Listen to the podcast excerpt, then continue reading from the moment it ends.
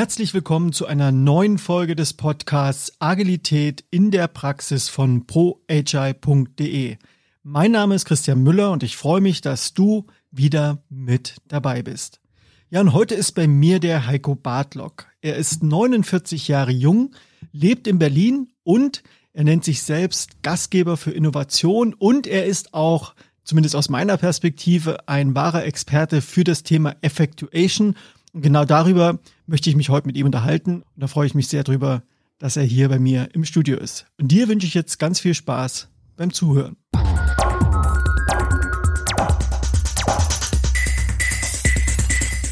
Ja, hallo Heiko, schön, dass du da bist. Willkommen. Ja, vielen Dank für die Einladung. Gastgeber für Innovation. Was muss ich mir denn darunter vorstellen? Sehr gute Frage. Ähm, irgendwie hat mich dieses Gastgeber angesprochen, weil ich begleite gerne Unternehmen oder auch Menschen dabei, in, zu innovieren, etwas Neues ähm, ähm, hervorzubringen. Und dabei bin ich ja nicht der Innovator selbst. Also das bin ich zwar auch, aber das sind dann meine Projekte. Aber wenn ich Berater bin, dann bin ich halt eher der Gastgeber. Ich öffne den Raum und gebe Zutaten, Inspirationen für meine Kunden, um eben innovieren zu können. Wir wollen uns ja heute über das Thema Effectuation unterhalten. Ich muss zugeben, ich habe das vor ungefähr drei Jahren das erste Mal mitbekommen über dich. Ich bin über den Text gestolpert, den du initiiert hattest und bin da das erstmal auf den Begriff aufmerksam geworden, habe mich da sozusagen auch mit ein bisschen beschäftigt und habe vor allen Dingen gemerkt, vielleicht für dich zur Information, dass Führungskräfte, mit denen ich arbeite, besonders auf das Thema Effectuation angesprungen sind. Woran könnte das denn liegen, dass gerade Führungskräfte von dem Thema sich so angezogen fühlen könnten? Also schon wieder eine gute Frage. Eigentlich ist es fast absurd, dass Führungskräfte sich davon angesprochen fühlen, weil eben vieles in Effectuation ein Stück weit auch ein Kontrapunkt zu dem ist, was ich zum Beispiel in meinem BWL-Studium gelernt habe. Also das, so, so erkläre ich meistens Effectuation. Und so wird es eben auch oft in, in Büchern und in Artikeln äh, dargestellt, eben ähm, was ist Effectuation als, als Handlungsweise, als Prinzip im Gegensatz eben zu dem, was ich im BWL-Studium oder was man halt in den USA im MBA-Studium lernt? Das ist doch ein guter Aufschlag, letztlich mal direkt reinzugehen. Und zwar, wie würdest du jetzt Effectuation jemanden, der das zum ersten Mal hört, erstmal ganz einfach und grundsätzlich erklären? Was ist Effectuation? Ich fange noch einen Schritt vorher an, warum ich Effectuation so charmant finde, weil es eben nicht die nächste Management-Sau, die durchs Dorf getrieben wird, wo sich irgendjemand Gedanken gemacht hat, einen coolen Namen gegeben hat, ein Framework, eine Methode entwickelt, sondern die Ursprünge von Effectuation ist profane akademische Forschung. Also ähm, Saras Saraswati ist eine richtige, ich, wenn ich falsch liege, eine Verhaltensökonomin. Und vor, na, wann hat sie angefangen? Da, äh, vor, ich glaube 2001 ist der das erste Paper dazu veröffentlicht worden. Also jetzt inzwischen schon vor 25 Jahren haben die ersten Forschungen dazu stattgefunden. Und sie hat sich die Frage gestellt, was machen erfolgreiche mehrfach GründerInnen ähm, unter Ungewissheit, wenn es also darum geht, etwas Neues, noch nicht existierendes Produkt, Dienstleistung in einen noch nicht existierenden Markt einzuführen. Also wirklich zu innovieren, etwas komplett Neues zu entwickeln, unter Ungewissheit. Ähm, wenn ich also noch nicht weiß, was wird die Zukunft bringen, wird das erfolgreich werden, sondern na, wenn eben viel unsicher ist. Und Sie hat ähm, in der ersten Forschungswelle 30 äh, Mehrfachgründer, erfahrene Mehrfachgründer, auch erfolgreiche Mehrfachgründer eben befragt, hat ihnen äh, Denkaufgabe gegeben, eine Gründungsaufgabe und hat dann eben äh, mitgeschrieben. Also hat sie laut denken lassen und hat mitgeschrieben und hat sich dann eben angeguckt, ob sie dort äh, Muster erkennt, also ob es da Gemeinsamkeiten bei den befragten GründerInnen gibt und vor allen Dingen, ob diese Muster eben im Einklang mit den äh, gängigen Managementmodellen stehen oder ob die vielleicht Sachen anders machen. Also es ist erstmal beobachtetes Verhalten. Es ist eben nicht, wir bauen ein neues Framework ähm, und bieten Zertifizierungen und so weiter dazu an. Also tatsächlich gibt es noch keine Zertifizierung. Was vielleicht auch eher für diesen Ansatz spricht, äh, dass das eben nicht so kommerzialisiert wird. Aber eben gegen die Verbreitung. Aber dafür tun wir jetzt was, dass es vielleicht noch mehr Ohren und mehr Köpfe findet, die sich mit dem Thema beschäftigen. Ich fasse mal ganz kurz zusammen, was ich verstanden habe. Ja. Also es ist erstmal eine Beobachtung von Verhaltensmustern von Menschen, die überdurchschnittlich erfolgreich sind im Geschäftsleben. Und die äh, Wissenschaftlerin hat letztlich den Leuten über die Schulter geschaut, hat ihnen zugehört und hat versucht zu verstehen, was Sie selber intuitiv anders machen, um dadurch Erfolg zu erreichen. Also wenn alle in die eine Richtung laufen, sind die, die ausscheren aus der Herde, die, die wahrscheinlich eine höhere Erfolgswahrscheinlichkeit haben. Ist das richtig zusammengefasst? Die, die, die letzte Hypothese kann ich jetzt noch nicht so, also nicht ad hoc äh, äh, äh, mitgehen. Da müsste ich mir genauer Gedanken drüber machen oder müsste man noch ein bisschen vertiefen. Ja, sie hat erstmal mitgehört, beobachtet ähm, und das dann eben analysiert, ob es da eben Muster gibt, ob es Gemeinsamkeiten zwischen den befragten GründerInnen gibt. Wichtig ist eben noch, ähm, es geht eben es geht um die Rahmenbedingungen Ungewissheit. Also ein schwarzer Schwan, also äh, etwas, was ähm, was es eben noch nicht gibt, ein, ein Produkt in einem noch nicht, ein noch nicht existierendes Produkt in einem noch nicht existierenden Markt ähm, einzuführen. Jetzt ist es ja so, dass Ökonomen immer dann von einem schwarzen Schwan sprechen, so wie du es schon angedeutet hast, wenn wirklich etwas eher Unvorhergesehenes oder nicht antizipierbares passiert. Also ich kann einfach mal kurz ähm, so die, die vier plus eins Prinzipien ähm, mit Beispielen dann auffüttern, die sie eben ähm, herausgefunden hat, die vier plus eins Effectuation-Prinzipien. Das ist zum einen die Mittelorientierung, vielleicht auch so ein Stück weit als Ergänzung, sage ich ganz gerne, zu der Kundenorientierung, die wir ja sonst im agilen oder Design Thinking sehr in den Vordergrund stellen. Sie hat herausgefunden, dass eben diese erfolgreichen Mehrfachgründer ähm, nicht mit einer Vision beginnen, um dann davon abzuleiten, was brauche ich denn, um diese Vision äh, ins, ins Leben zu bringen. Also ich habe eine tolle Idee und stelle dann fest, ähm, oh Mensch, äh, mir fehlt dazu Geld, mir fehlen die richtigen Kompetenzen und so weiter. Und dann verliert man halt entweder an Energie, an Lust oder braucht halt sehr, sehr lange, um das einzuholen. Auch gerade in Unternehmen, dann stellt man äh, Projektantrag und versucht da noch irgendwie ein Budget zu bekommen. Und das kann alles sehr, sehr lange dauern. Ähm, und vielleicht ist die Konkurrenz dann eben schneller. Deswegen die von ihr befragten erfolgreichen Mehrfachgründer, sorry, wenn ich das immer wieder wiederhole, die haben sich erstmal angeschaut, was habe ich denn schon, was habe ich an Mitteln, was habe ich an, an Erfahrung, wofür brenne ich wirklich, also an welchem Thema werde ich auch dranbleiben, weil ich das, äh, weil ich wirklich dafür brenne. Was für Talente habe ich, was für Fähigkeiten, Wissen, Erfahrungen habe ich, wen kenne ich, also auf wen kann ich zugehen, wer könnte mir gegebenenfalls helfen ähm, ja, und welche dinglichen Sachen habe ich noch so? Also die drei Fragen, um das herauszufinden, ist, wer bin ich, ähm, was kann ich und ähm, wen kenne ich? Das sind so die, die Hauptwerte der Mittelorientierung. Mein, mein Lieblingsbeispiel, die Gebrüder Freitag sind nicht damit gestartet, wir wollen den Taschenmarkt revolutionieren, sondern sie sind irgendwann in Zürich in einer Lagerhalle, äh, in einer Industriehalle über alte Lkw-Planen gestolpert und haben sich dann gedacht, hm, ist ja blöd, dass die hier so rumliegen und da keiner mehr was mitmacht was kann man damit machen? Und sind dann auf die Idee gekommen, daraus Taschen herzustellen, irgendwann noch Portemonnaies und so weiter und so fort. Also haben ein, also mit den Mitteln, die sie vorgefunden haben, die dort rumlagen und mit denen keiner was gemacht hat, haben sie etwas Neues entwickelt. Mein zweites Lieblingsbeispiel ist Amazon. Amazon Web Services. Amazon ist mit einer Vision gestartet, das Kaufhaus der Welt zu werden. Und dann angefangen, Bücher zu verkaufen, dann irgendwann das Repertoire ein bisschen erweitert. Und dazu brauchten sie natürlich, als sie weltweit expandiert sind, ähm, überall Rechenzentren. Und zwar so viel Rechenzentren, dass es auch im Weihnachtsgeschäft nicht in die Knie geht. Das heißt, in der meisten Zeit äh, mit all den Redundanzen war ganz, ganz viel Rechenkapazität frei. Sie sind nicht damit gestartet, irgendwann der Weltmarktführer für Cloud Computing zu werden. Aber irgendwann ist irgendjemand bei Amazon mal auf die Idee gekommen, hey, wir haben hier riesige Rechenzentrumskapazitäten, können wir die nicht jemandem anbieten? Und haben daraus eben aus den vorhandenen Mitteln, die sie für ihr Kerngeschäft brauchten, ein neues Produkt, einen neuen Service erfunden und machen damit, glaube ich, äh, weitaus mehr Umsatz oder zumindest Gewinn als mit dem Kerngeschäft. Das gleiche haben Sie nochmal wiederholt mit Ihren Logistikkapazitäten. Also Sie ja. haben die LKWs, die Sie auf die Straßen geschickt haben, die verkaufen zu einem sehr günstigen Geld die Leerfahrten, auch Flugzeuge, die werden ausgelastet für andere. Man kann sich dort unter Konkurrenzpreis Kapazitäten buchen. Gute Beispiele dafür eben zu gucken, was gibt's denn schon? Wenn man jetzt eine Metapher dafür kreieren möchte, für das, was du jetzt versucht hast zu erklären, könnte man doch eigentlich auch sagen, dass der Unterschied zwischen dem, wie wir typischerweise arbeiten, ist, wenn wir in die Küche gehen, wir wollen was kochen. Wir haben ein Rezept, dann kaufen wir ein, machen, also nehmen uns den Plan vor und dann arbeiten wir diesen Plan ab. Und das umgedrehte Effectuation wäre, ich gucke in meinen Kühlschrank, gucke, was ich noch an Essen zu Hause habe und versuche dann aus den Mitteln irgendwas zu kreieren, was am Ende hoffentlich auch schmeckt und einen Nutzen hat, mich satt macht. Perfektes Beispiel. Okay, also ich habe jetzt verstanden, dass es eine Differenzierung dafür gibt, dass ich also dort starte, wo ich bin, also mit meinen eigenen Ressourcen, die ich habe, meiner Kreativität, mit meinen Möglichkeiten, mit meinen Finanzmitteln, ja, und mit dem Umfeld, dem Netzwerk, was mir zur Verfügung steht. Aber um daraus nochmal einen Erfolg kreieren zu können, braucht es wahrscheinlich noch ein bisschen mehr. Was sagt die Beobachtung von Effectuation, um sozusagen aus diesen Startbedingungen heraus noch etwas zu kreieren, was letztlich dazu führt, dass man damit auch erfolgreich sein kann. Das Starten mit den eigenen Mitteln ist eben das eine Prinzip und dann gibt es ja noch ein paar andere Prinzipien.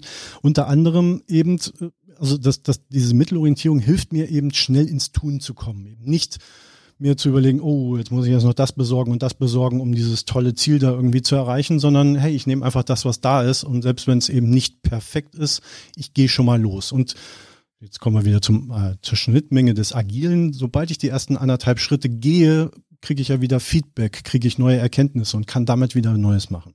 Unter anderem aber eben, damit ich nicht die Schritte gehe und über die Klippe falle, ähm, gibt es ein weiteres Prinzip, das Prinzip des leistbaren Verlustes.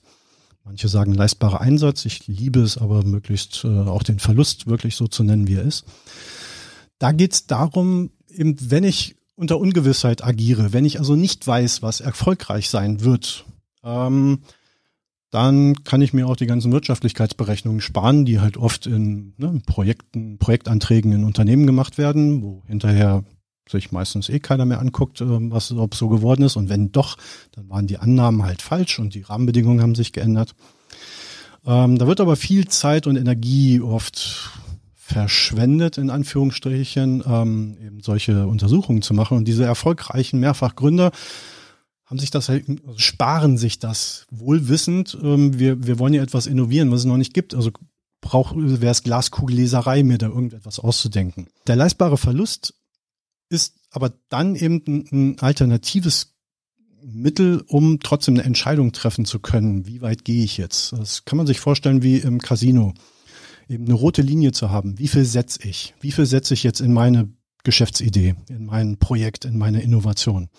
Setze ich alles rein?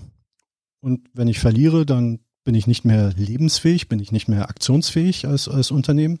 Oder habe ich eben eine rote Linie? Wie weit gehe ich? Ähm, um dann, falls es schief geht, also wirklich leistbarer Verlust, also falls ich das komplett verliere, mein Invest quasi, ähm, dass ich dann trotzdem noch die Luft habe für ein zweites, einen dritten Versuch. Um es ein bisschen hand, handfester vielleicht zu machen, der Sprint in Scrum ist leistbarer Verlust.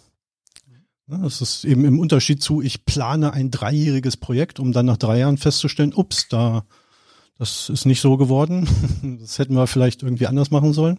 Oder dann wird zumindest teuer, das noch irgendwie die Kohlen aus dem Feuer zu holen. Gehen wir ja in zwei Wochen Sprints zum Beispiel vor. Und wenn wir zwei Wochen vor die Wand fahren, dann ist es zwar auch ärgerlich, aber wir können den nächsten Sprint trotzdem noch machen. Wir sind nicht gleich pleite nach zwei Wochen. Also das Prinzip was du jetzt gesagt hast, meint eigentlich, dass ich ein Investment treibe, um Informationen zu generieren damit.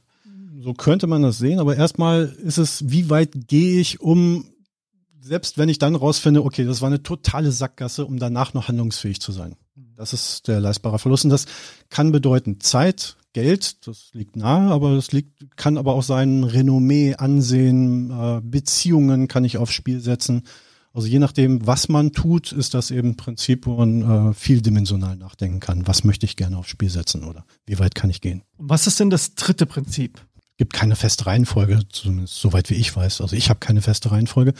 Ähm, ein weiteres Prinzip sind die Partnerschaften. So sind auch die beobachteten ähm, Mehrfachgründer eben am Anfang vielleicht allein, aber nicht lange. Also ich habe vorhin vergessen zu sagen, sie hat in der ersten Forschungsrunde eben auch äh, solche Mehrfachgründer rausgeholt, die zumindest einmal ein Unternehmen in die Standard Pur 500, also ein großes Unternehmen gegründet haben. Partnerschaften bedeutet aber insofern, wir erinnern uns, es geht unter Ungewissheit. Ich weiß noch nicht genau, was erfolgreich sein wird. Also ich habe eine Idee, in die Richtung laufe ich.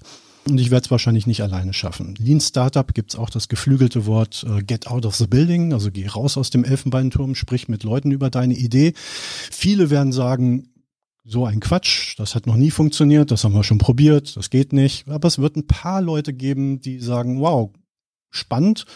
Und wenn wir das so und so machen, dann äh, könnte es vielleicht klappen und da könnte ich mitmachen.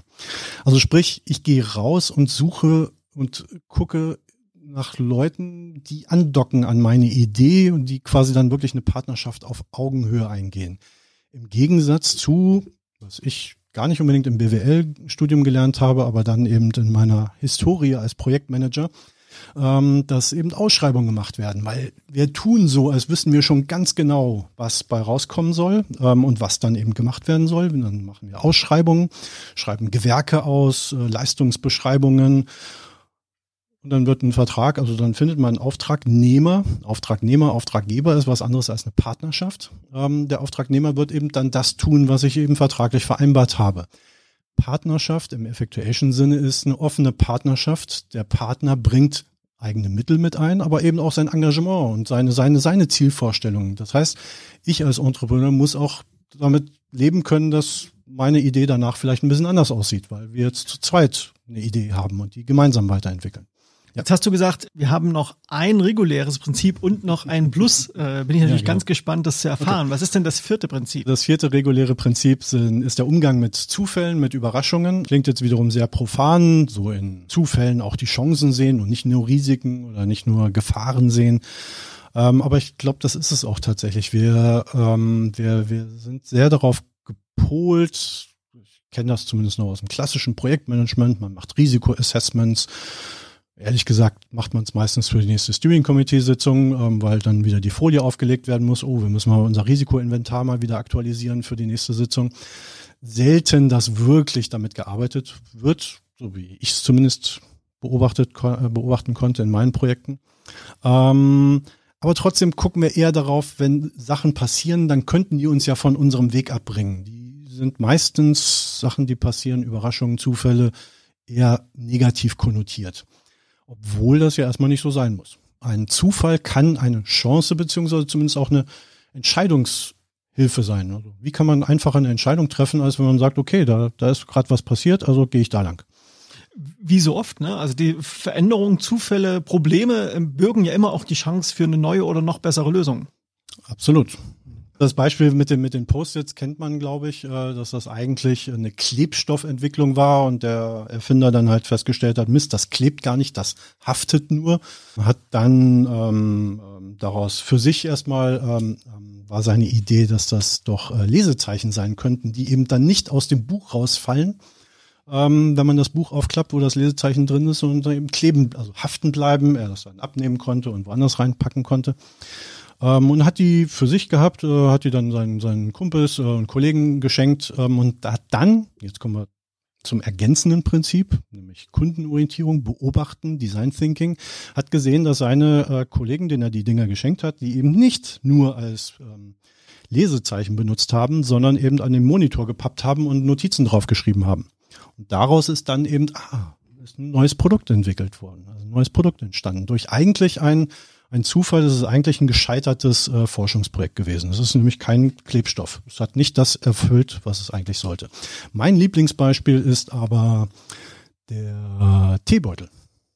Der Teebeutel ist so ähnlich tatsächlich. Das war ein, ein Teehändler, der seinen Kunden ähm, Teeproben geschickt hat, seinen guten äh, Kunden. Und die hat er so in, in so Seidensäckchen, so, also so Seidenstoff genommen, hat da die Tee, eine, eine kleine Probe reingepackt und hat das dann wie so ein Säckchen äh, mit einer hübschen Schleife ähm, verbunden und hat das eben so verschiedene Proben an seine Kunden geschickt. Und als er mal einen Kunden dann äh, besucht hat, ähm, hat der Kunde ihm natürlich äh, ganz stolz ähm, Tee anbieten wollen und hat diese Probe eben nicht, wie es eigentlich gedacht war. Die Schleife aufgemacht und dann die, die, die, das bisschen Tee, eben dann in Teesieb oder was auch immer ähm, üblich war in, äh, damals ähm, reingepackt, ähm, sondern er hat das, den kompletten Sack in, in das heiße Wasser, in die, in die Tasse gepackt.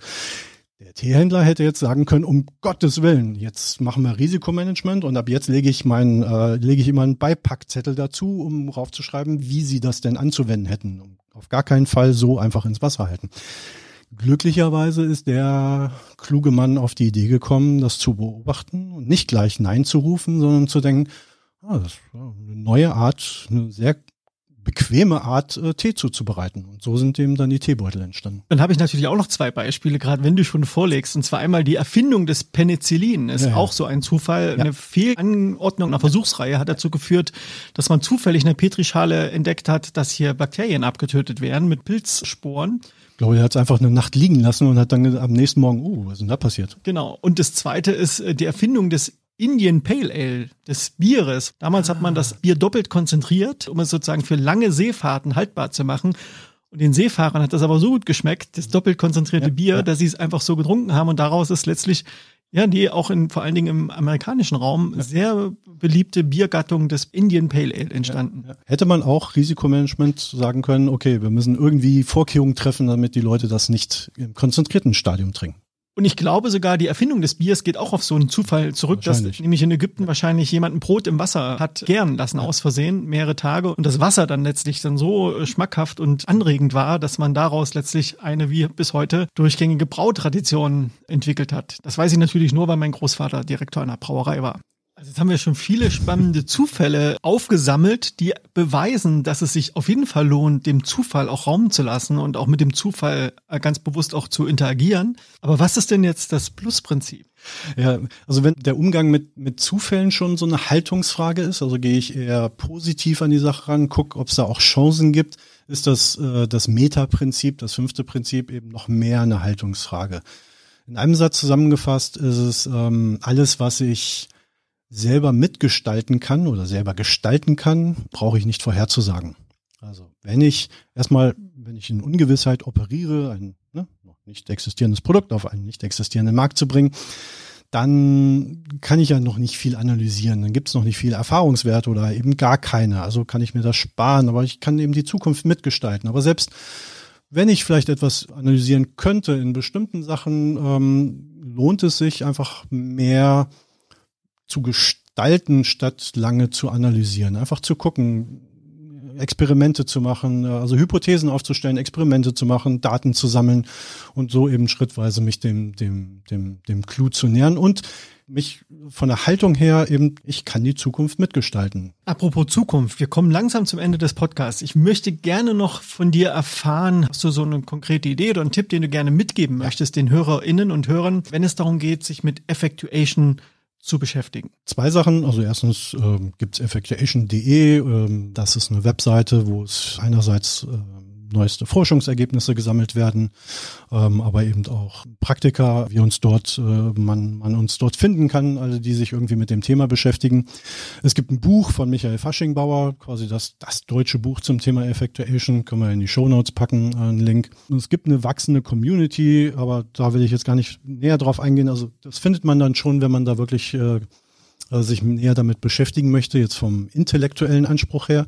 Wenn man einfach etwas ausprobieren möchte, dann ist das, was ich, was am leichtgewichtigsten ist, was aber auch tatsächlich ähm, ja immer, immer einen Effekt hat, hat, wenn ich es gemacht habe, ist es im Team, zum Beispiel im Scrum-Team, mal ein gemeinsames Mittelinventar aufzustellen. Also jeder überlegt sich, wer bin ich, wofür brenne ich, ähm, was bringe ich mit, also was kann ich, dort vor allen Dingen auch daran denken, nicht nur an die Sachen, die in meiner jetzigen Ab äh, Job Description drinstehen, sondern auch an Sachen, die ich früher gemacht habe, wo ich früher vielleicht äh, Studium äh, gejobbt habe, meine ersten Jobs oder Praktika irgendwo anders. Also was habe ich noch so im Köcher oder auch im Hobby? Oder das mache ich gerne mit Teams, dass jeder das für sich mal aufschreibt und sich dafür Zeit nimmt, mal ein bisschen in der Historie zu gucken und in Ecken reinzugucken, an die man vielleicht nicht tagtäglich äh, denkt und das dann mit dem Team zu teilen. Und so jetzt am Ende des Podcasts, wenn ich dir so zugehört habe und auch mein Verständnis von Effectuation nochmal verbessern konnte dadurch,